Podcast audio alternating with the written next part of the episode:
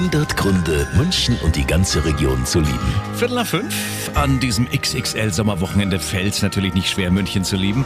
Auch nicht Schauspieler Max von Thun, der wurde schließlich vor 40 Jahren in München geboren. Ich liebe München, weil es das schönste Dorf der Welt ist. Ich habe die Isar vor der Haustür und kann mit dem Schlauchboot vor meiner Haustür aus dem Wasser steigen, das Schlauchboot zusammenrollen, über die Straße gehen und bin zu Hause. Und das finde ich toll. Zum Leben genießen ist München einfach top. Ja, und da habe ich gute Nachrichten für alle, die so gerne Schlauchboot fahren wie der Max von Thun.